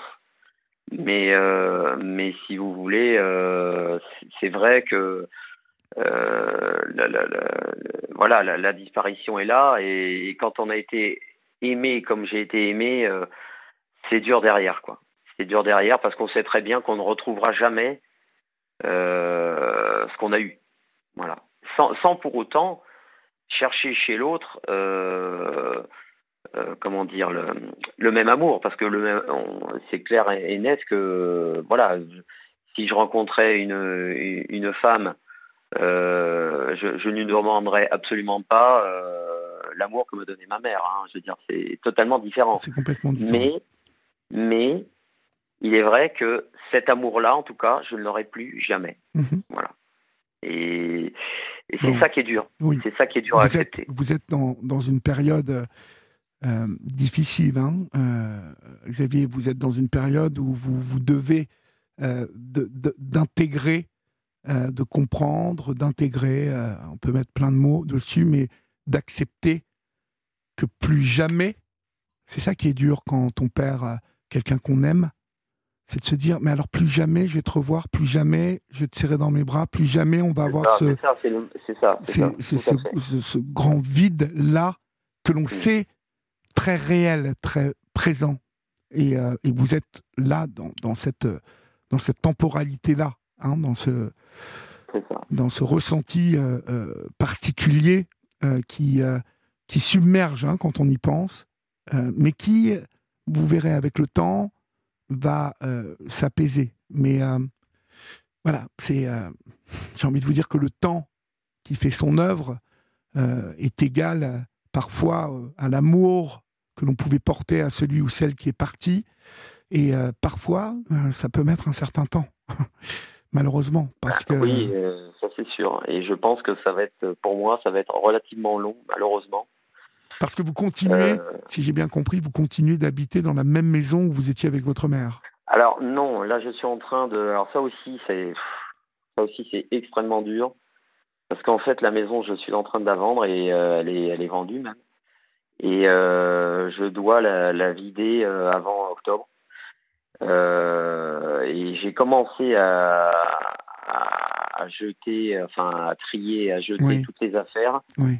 Seulement euh, un mois après la disparition de maman, ce qui est euh, très dur, très très dur. Heureusement que j'ai eu euh, j'ai eu une amie qui est venue m'aider un petit peu. Euh, parce que sinon, euh, bah, je n'y serais pas arrivé quoi.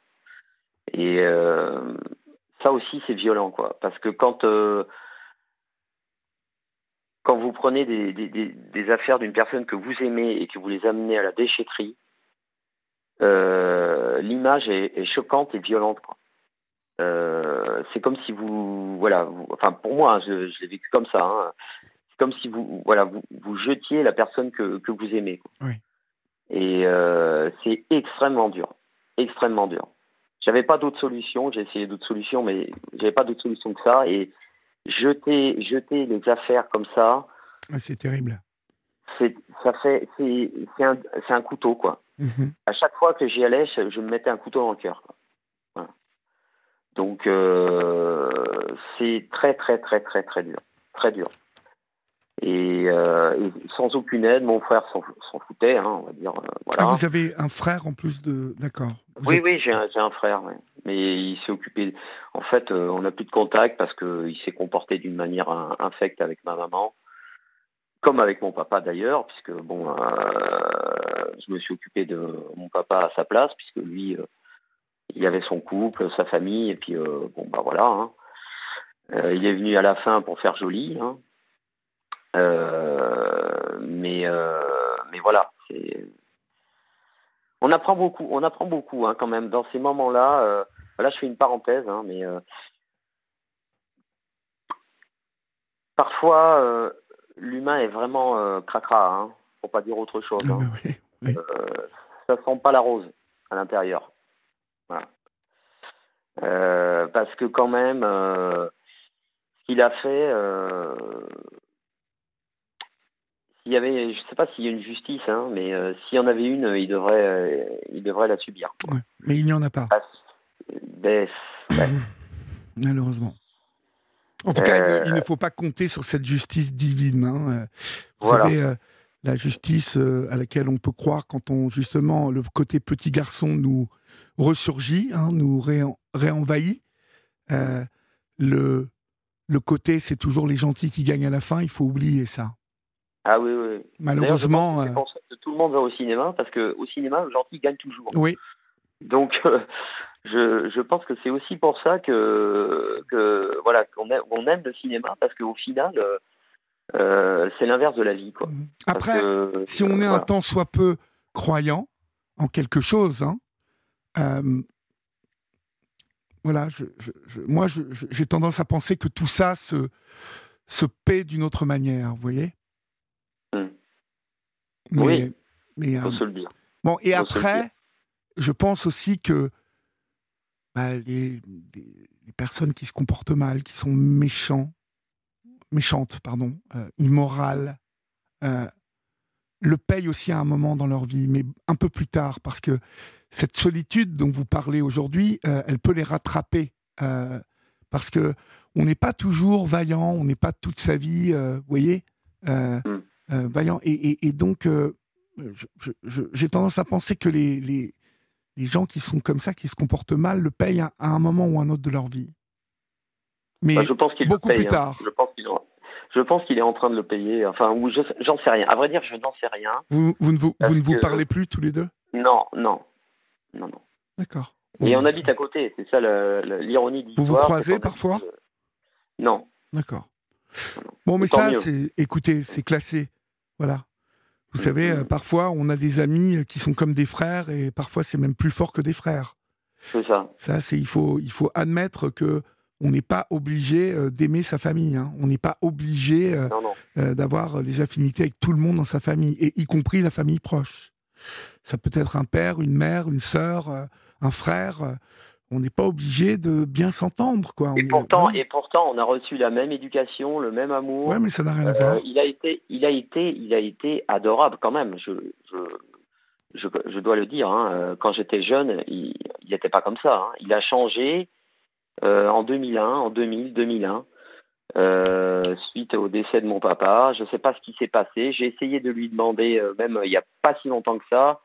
Je lui ai dit, écoute, on va en parler. Dis-moi, dis-moi ce qui s'est passé, etc. Oh non non, j'ai pas envie d'en parler, etc., etc. Bon. Mhm.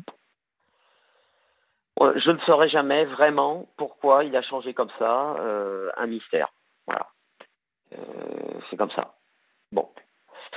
Je pense que ma belle-sœur est fortement euh, la cause. Mais Mhm. bon, ça c'est une autre histoire, mais, mais, mais voilà, je, je, ce qui est sûr, c'est qu'il a changé. Voilà. Donc, euh, donc voilà, en fait, euh, donc suite à tout ça, euh, au décès de ma sœur, décès de mon père, décès de ma mère, j'allais dire décès de mon frère, mais pff, quasiment, bah, je me retrouve complètement isolé. Mhm. Voilà. Mais vous allez vendre la maison, vous me dites.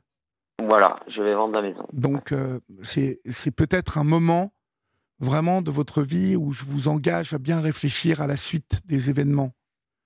Parce que peut-être qu'avec l'argent de cette maison, vous allez pouvoir euh, vous installer ailleurs et euh, bien choisir, euh, voilà, bien étudier ce que vous allez faire. voyez? Euh, Mm. Parce que ça va être important l'endroit où vous allez habiter, ce qui va entourer. Ce qui va entourer euh, euh, Ah ben je vais je vais habiter là où j'allais euh, en résidence on va dire secondaire quoi. Voilà. Ah, vous, vous partez dans les Landes. Voilà, c'est ça. C'est, ça va, c'est pas trop isolé là-bas? Ah bah, et voilà, c'est ça aussi. Alors c'était parfait pour les week-ends, mais après je ne sais pas ce que je vais devenir euh, en y vivant. euh, J'allais dire à l'année. Ouais, parce que je connais, je connais euh, bien voilà. cette région. J'ai cru comprendre que c'était un peu en- au bord de la mer, en plus, en tout cas pas loin. Oui, bah c'est c'est pas loin de Biscarrosse si vous connaissez. D'accord, je connais très bien. Ben, l'hiver, il n'y a pas grand monde. Hein. C'est ça. Et, euh, Donc. euh, et vous me bon, disiez que vous alliez euh, arrêter de travailler, c'est ça J'ai bien compris? Non, je vais, enfin, oui, je vais arrêter de travailler, je vais arrêter de travailler à Bordeaux, euh, mais il va falloir que je trouve un autre travail euh, là-bas, quoi. Et c'est ça la difficulté, Ah bah ouais. parce ouais. que euh, là-bas, il n'y a pas un bassin d'emploi euh, non plus Mais non, mais non. phénoménal. Moi, je Mhm. travaille, je suis animateur, Animateur, animateur socioculturel, je m'occupe d'enfants. oui. Bon, il n'y a pas, c'est pas non plus. Mhm, voilà, mhm. il y a des postes, mais c'est pas non plus. voilà, ça- ça- Et ça, c'est arrêté euh, vraiment euh, dans votre tête, Xavier? C'est Bah. définitif? Vous voulez vraiment aller habiter là-bas? Oui, bah oui, parce que d'abord, je vois pas habiter où. euh, étant donné que j'ai déjà, en fait, j'ai construit, c'est ma maison en fait, j'ai construit une maison là-bas, D'accord. Euh, et donc, euh, donc je vois pas, pourquoi aller ailleurs, quoi Puisque je l'ai construite il y a, il y a 11 ans de ça. Et puis, bon, c'est vrai que je, voilà, j'y suis bien. maintenant, y vivre à l'année, c'est un petit peu un challenge, c'est vrai. Essayez tout de même de vous projeter. Voilà. Et rien n'est jamais, vous voyez, définitif moi, je vous engage vraiment à, bien réfléchir à ça parce que vous savez, hein, mieux que moi en plus, hein, que l'hiver là-bas, en tout cas huit mois de l'année là-bas, il y a, il y a, il y a pas qui vivent pratiquement. Il y a, euh, il y a une petite vie. Bon, après, il y a, il y a, y a ah, ah, comment dire Oui, il y a du surf. Il y a, vous, vous finissez par connaître les gens. Euh, voilà. Après, il faut être. Euh, il faut aimer cette vie parce que cette vie, elle va être tout de même faite de solitude. Hein. Même si vous connaissez des gens dans le coin et tout, il y a quand même, euh, voilà, c'est une vie à la campagne, une vie où on passe quand même pas mal de temps. Mais après, je vous dis ça, et puis peut-être qu'au bout de deux mois, vous allez croiser vous allez retrouver du boulot dans le socioculturel, vous allez croiser quelqu'un et vous allez, vous savez, tout est possible dans la vie, je le dis toujours. Oui, bien hein, sûr, il faut toujours croire. après, moi, j'ai tendance à penser qu'il faut être amoureux d'un projet pour y aller. Il faut pas douter. C'est-à-dire, euh, voilà. Bah, moi, je, moi, c'est, voilà, c'est vrai que c'est, pour moi, je pas me cacher, c'est quand même un, certain doute, quoi. Euh, je, c'est vrai que c'est l'endroit est, bien pour moi parce que je suis pas, j'ai pas une âme de citadin tellement. c'est chouette euh, là-bas, c'est une vie. Hein. Oui, voilà. Donc, c'est, et puis c'est pas très loin de Bordeaux, quoi. Une heure de route sur Bordeaux. donc bon, voilà, c'est pas c'est pas comme si je m'expatriais euh, à trois heures de route euh, d'une grande ville. Euh, non, non, non, non. non, mais quand je vous parle de ça, vous voyez ce que je veux dire. moi, j'ai un ami, un ami qui habite la Benne, c'est-à-dire mmh. près d'Osgore. Bon, bah, quand je vais le voir l'hiver, bon, il y a le café à Osgore, là, le café de Paris, où ils se retrouvent tous, mais après, dans la journée c'est vrai que bon, il y, a, voilà, c'est les locaux, quoi. C'est euh, c'est une vie ah particulière. Hein euh, il y a les pêcheurs, euh, il y a les, les, gens qui travaillent. après, c'est vrai que moi, de mon côté, comme j'étais entre guillemets le cul entre deux chaises, entre Bordeaux et, l'autre maison, donc du coup, bah, j'ai, je me posais nulle part, quoi. Donc là, au moins, à partir du moment où je vais me poser là, je vais aller euh, je sais pas moi, dans des assos, euh, je vais aller euh, fréquenter. Voilà. Il faut vraiment voilà, faire, ah faire bah des choses. Voilà, Ah bah oui, je vais pas rester chez moi à attendre qu'il pleuve. Quoi, hein. Non, non. Donc, donc ça, super, parce que moi, je pense que dans ces bleds-là, les gens ont justement besoin de créer du lien. Donc, ouais, ouais, donc, après, c'est. Vraiment, voilà, moi, moi, moi, mon but, c'est d'aller voilà, dans des assos, du bénévolat, des choses comme ça. Quoi, voilà. Mmh donc, euh, il faut que je me recrée une vie, quoi. C'est pas compliqué que je me recrée une vie. Mais, voilà, c'est ça le truc, c'est que c'est tellement dur de, à notre époque de, créer du lien. C'est vraiment. Euh, et c'est hallucinant parce que on a une époque où on a tout pour communiquer facilement. Oh oui, mais ça, ouais, mais ça, ça, justement, la facilité à, justement euh, fait penser euh, à tout le monde que c'était plus facile, mais euh, finalement, euh, ça, ça, ça, rend beaucoup plus les gens casaniers, Internet. Regardez le nombre de gens dans la rue qui ont le nez sur leur téléphone déjà, qui dès qu'ils ont un moment de libre, bah, au lieu de flâner, à regarder autour d'eux, sont sur leur téléphone. À ah, regarder. Oui, les, sites, les machins. Mais c'est vrai qu'en plus, il y a plein de trucs sympas hein, sur euh, le net euh, et vous pouvez mmh. vite vous marrer à regarder des trucs et tout. Mais euh, je pense que moi, je pense que ça, ça a contribué à beaucoup plus de solitude, tous ces sites. Ah non, non, mais sûr. Internet en règle générale. Ah c'est beaucoup plus compliqué. Et je pense qu'aujourd'hui, bon, vous avez 54 ans, vous avez connu une époque sans tout ça, où on était obligé d'aller euh, voilà, euh, faire du sport, euh, aller dans l'associatif ou pour avoir des amis, pour avoir un tissu social, on était obligé de faire des choses. Aujourd'hui, vous avez des jeunes qui, moi, qui me disent, mais, j'ai plein d'amis sur Internet. Ok, tu as plein d'amis sur Internet, mais est-ce que tu les connais physiquement? Ah bah non. Et ce qui fait que ça donne des ados qui restent chez eux tout le temps, dans leur chambre, alors à geeker. bon, je trouve ça triste, moi. Je trouve ça triste. Donc vous, vous, bah êtes du, vous êtes d'une autre génération et je pense que vous saurez aussi vous, vous, adapter à cette vie qui, quand même, euh, bah, tout le monde se finit par se connaître hein, dans, ces, dans, dans, ces petits bleds de, campagne ou de Oui, alors c'est ça aussi. Il faut faire attention hein, parce que tout va très vite. C'est-à-dire que si euh, vous êtes bien vu, ça va très vite. Si vous êtes mal vu, ça va très vite aussi. Donc euh, c'est ça qui est un petit peu difficile aussi dans ces, dans ces petits villages, ces petits. Donc il faut vraiment faire attention à ce que vous dites et à ce que vous faites, quoi. Mais, enfin, en tout cas, euh, c'est bien que vous preniez, euh, alors que vous passiez ces mois-là avant octobre, euh, avant que vous quittiez cette maison et que vous vidiez la maison et ça va être compliqué, mais c'est bien de repartir sur un autre projet. Voilà, de, de quitter l'endroit où vous avez vécu avec votre mère et de mmh. passer à autre chose. Parce que ça, c'est, ben c'était super important que vous quittiez. Ça va être dur, ça va être un moment dur, mais mais je pense que c'est vraiment euh, la meilleure décision que vous y ayez prise. Ben oui, et puis euh, j'espère que voilà que je vais euh, arriver à passer ce cap surtout, et puis il est trop et tôt. à m'intégrer, à m'intégrer dans cette nouvelle vie. Hein. Mais oui, mais vous allez y arriver, Xavier. C'est simplement si vraiment, vous savez, sur cette antenne, je, je, je parle avec beaucoup de gens qui qui, qui souffrent de la solitude. Mais aujourd'hui, si on ne veut plus être seul, si on ne veut pas être seul, eh ben, il faut. Euh, je vais vous dire, il y a même une église à, euh, chaque. Euh, oui, à quelques pas. C'est-à-dire, c'est même la solution, la dernière solution pour certains, pour voir du monde, pour rencontrer du monde. Mais il y a la paroisse, il y a, par exemple, hein, je vous prends mmh. cet exemple, mais il y a toujours. L'humain organise toujours des associations, des, des activités. à partir du moment où on a envie de le faire, eh ben, on sait qu'on va rencontrer des gens. Alors, pas obligatoirement euh, tout de suite euh, s'y faire de relations et tout, mais si vous.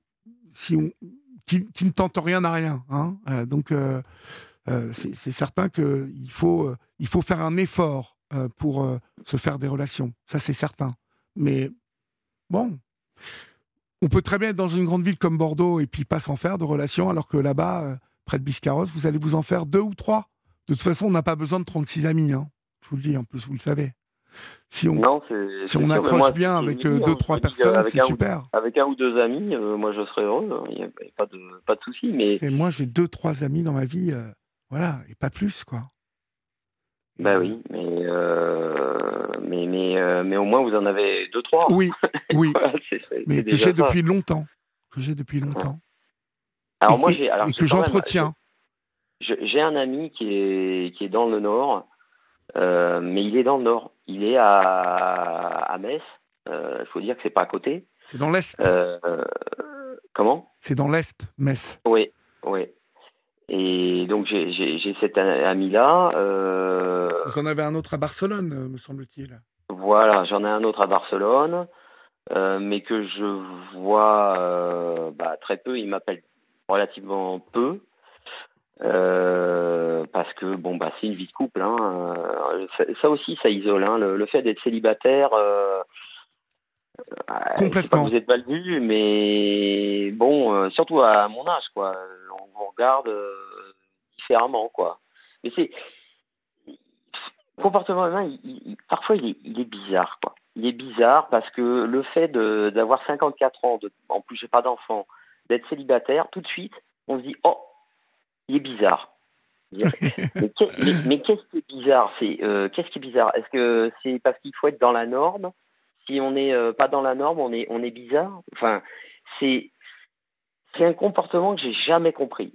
Ça, j'avoue. Euh, pourquoi on devrait respecter une norme? Pourquoi on devrait se marier à 30 ans, avoir des enfants à 40 Enfin, c'est un truc que je j'ai jamais pigé de ma vie, quoi. Euh, voilà, la vie a fait que, bon, bah, c'est comme ça. Mais euh, après, que, que, que, ça, soit une, un critère d'isolement, euh, je trouve ça comme. voilà. Je comprends pas. Et je, je, certainement que dans, dans ma quête de, d'amis il y a des, par exemple, la personne en planche à voile, lui, qui a une amie, je suis, j'ai aucun élément, mais peut-être que ça, ça, peut être ça. Euh, voilà, je, je, n'ai pas, euh, je n'ai pas, euh, je ne fais pas partie de, de la haute société des, des couples entre guillemets. Ouais. Et donc, euh, du coup, je, voilà, je, je ne suis pas euh, bankable pour pour être Mhm. un, un bon ami. Mais Voilà. tout ça, on va être obligé de, de conclure, mais encore une fois, tout ça ne tient qu'à vous. Vraiment. Je, je- c'est ce que je dis à chaque personne qui me parle de cette solitude. Il y a plein de gens qui sont seuls qui ne demandent qu'à rencontrer d'autres personnes. Alors, c'est pas dit comme ça, ça peut, on peut se dire, ouais, bah, donc on va y arriver. Non, c'est vrai que c'est euh, c'est assez subtil. Hein, c'est l'amitié, c'est fragile, c'est euh, euh, en tout cas lié vraiment se lier d'une amitié avec quelqu'un et ça prend du temps ça mais je pense que à la base il faut toujours la première marche c'est de le vouloir et pour à partir du moment où on le veut eh ben, il faut se bouger pour euh, euh, aller à la rencontre euh, des autres.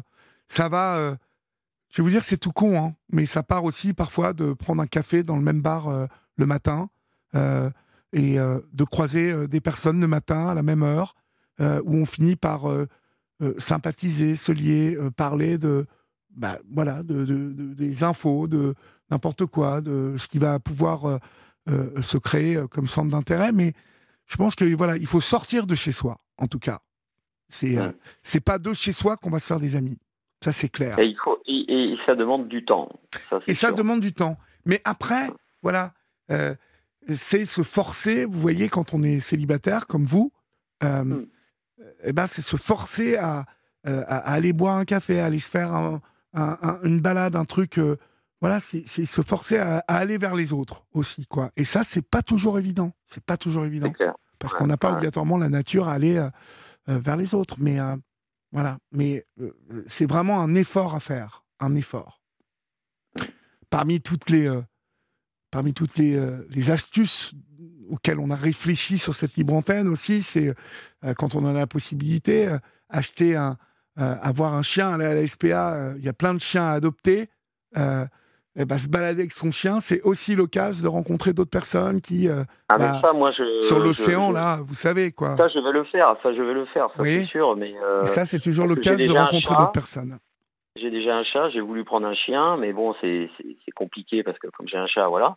Mais euh, dès que j'ai plus le, le chat, je prendrai un chien. Ça, c'est sûr. Ouais, puis euh, vous savez, les chiens et chats, ils s'entendent bien au bout d'un moment. hein. si vous leur imposez que c'est comme ça et c'est pas autrement, ils oui, ils oui. s'adoptent. hein. Euh, oui, oui, oui, c'est sûr. je sais que c'est toujours aussi, ben voilà, et souvent les gens seuls. C'est vrai que voilà, quand on a un chien, on- ça permet de communiquer. oui.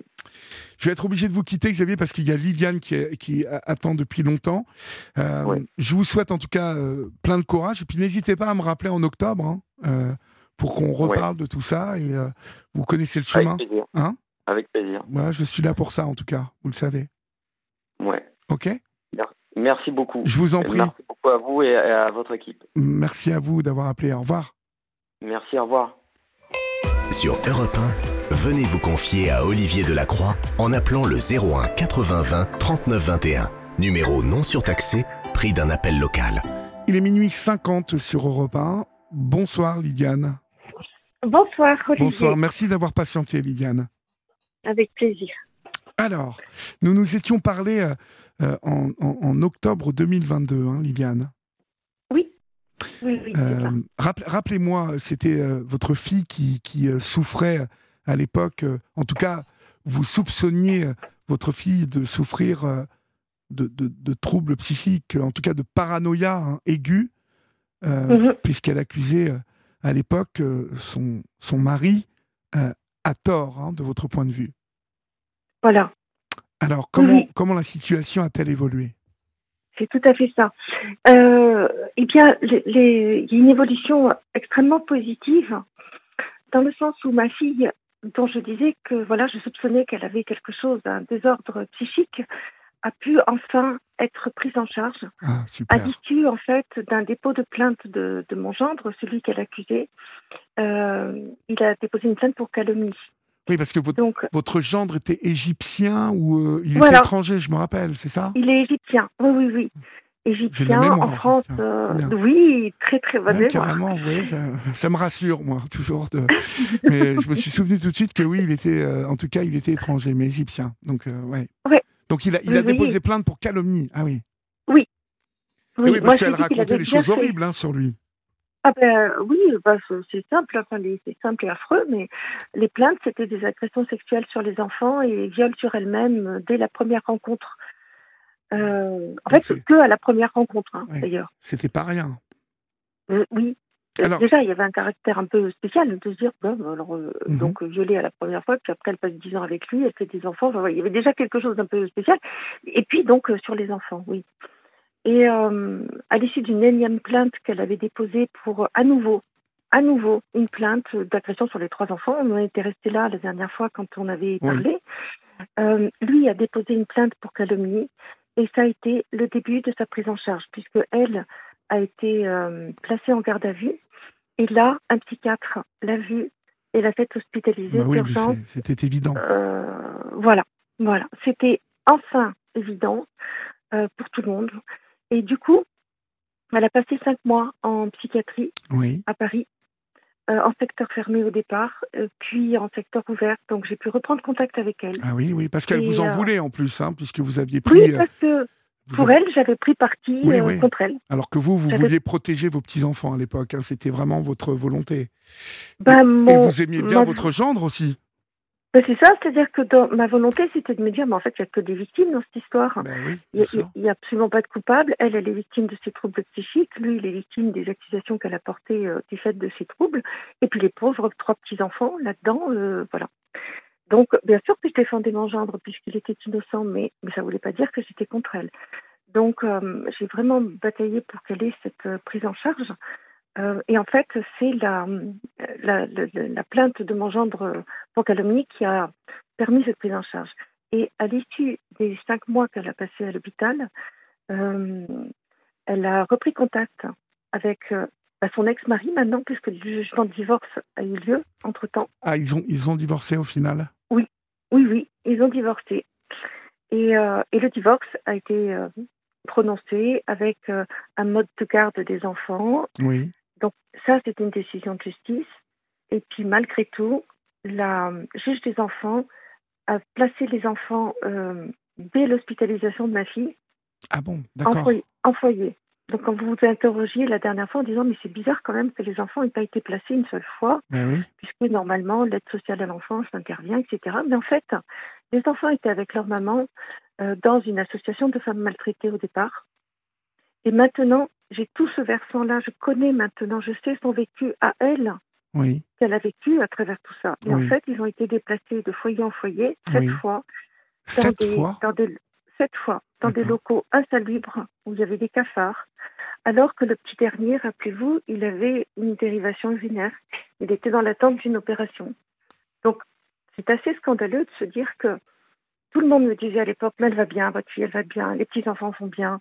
Ben non, parce que maintenant j'ai sa version à elle, où en fait, quand je disais que je craignais pour mes petits-enfants et pour elle, elle me l'a dit après qu'effectivement, ben, enfermée 24 heures sur 24 avec trois petits-enfants et avec un désordre psychique, Oui, vous n'êtes oui. pas la meilleure des mamans. Ben non, donc, bien évidemment. Puis les petits, là, euh, oui. Bon, après, les Voilà. enfants mettent de la magie partout, mais il y a un moment, elle était, Bah, elle était vraiment, non. elle était malade. Hein. Elle était. euh, elle était vraiment pas bien. Oui, Et elle se rendait compte quand même, parce qu'elle essayait de les protéger, euh, quand elle voyait qu'elle allait dégou- dégoupiller vraiment. Elle m'a dit, elle les mettait hors de la chambre en disant, écoute, c'est pour ton bien, là, voilà, maman va, va se calmer. Euh, et, pour elle-même, elle a eu des pensées suicidaires. Donc, euh, quand je disais que ma fille était quand même en grande difficulté et qu'on me rétorquait que, bah non, qu'elle allait bien, ce n'est pas vrai. Or, à travers cette prise en charge, donc, euh, avec les psychiatres, elle a fait un énorme travail. Ils ont fait un énorme travail avec elle. Et aujourd'hui, elle en est ressortie. Elle a repris contact avec son, son, ben, son ex-mari, maintenant, le père de ses enfants, et elle lui a présenté ses excuses. Ah, c'est bien ça. Et lui a su lui dire, et c'est là que l'émotion me prend chaque fois parce que je trouve ça assez extraordinaire. Il lui a dit, euh, tu sais, euh, tu n'étais pas toi-même à ce moment-là. Chose que il avait beaucoup de mal à comprendre parce que lui, il était dans la rancune quand même. Bien sûr. Il, en revenait, il avait son vécu à lui. On Oui, lui avait- on oui. l'avait- elle l'avait privé de ses enfants, elle l'avait accusé de choses abominables.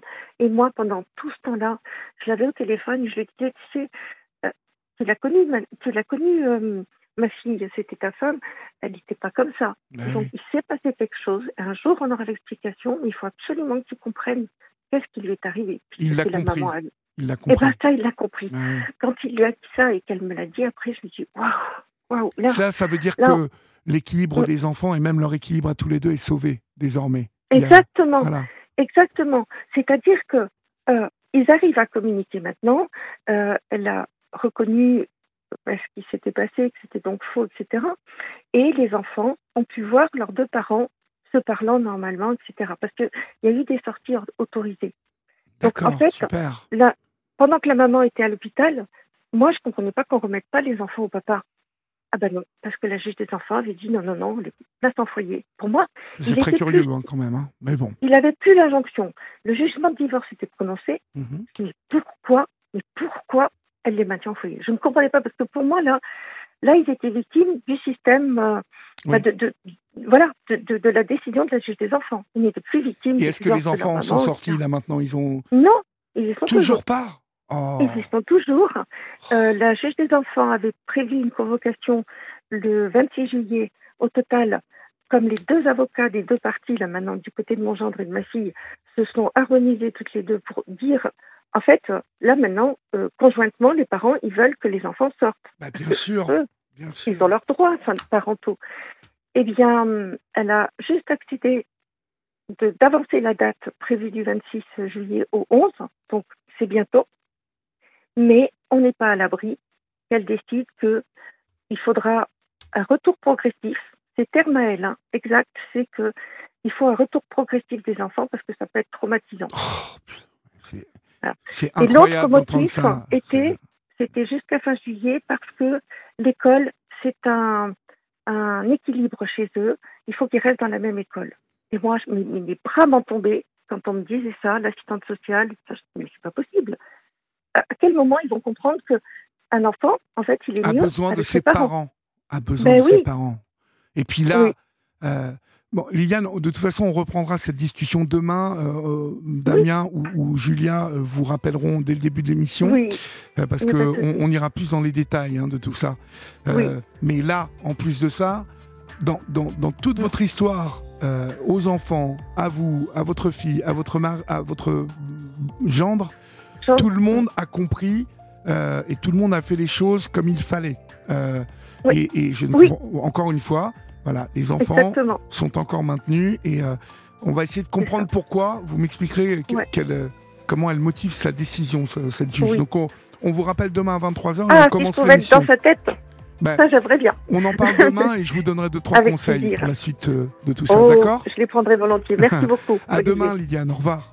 À demain. À Au demain. revoir. Au revoir. Chers amis, euh, on retrouvera Lydiane donc demain en début d'émission. Dormez bien, faites de beaux rêves. Et puis, euh, on va essayer de se passer cette dernière semaine ensemble de la meilleure manière qui soit. N'oubliez pas qu'ici, euh, les programmes de la nuit continuent. Euh, demain matin, Gaspard Proust, trois fois dans la semaine, commente l'actualité. C'est à 8h34 dans la matinale de Dimitri Plavenko et de toute la rédaction de Repas. Ne ratez pas. N'oubliez pas qu'ici, on vous aime. Salut, à demain, 23h. Salut.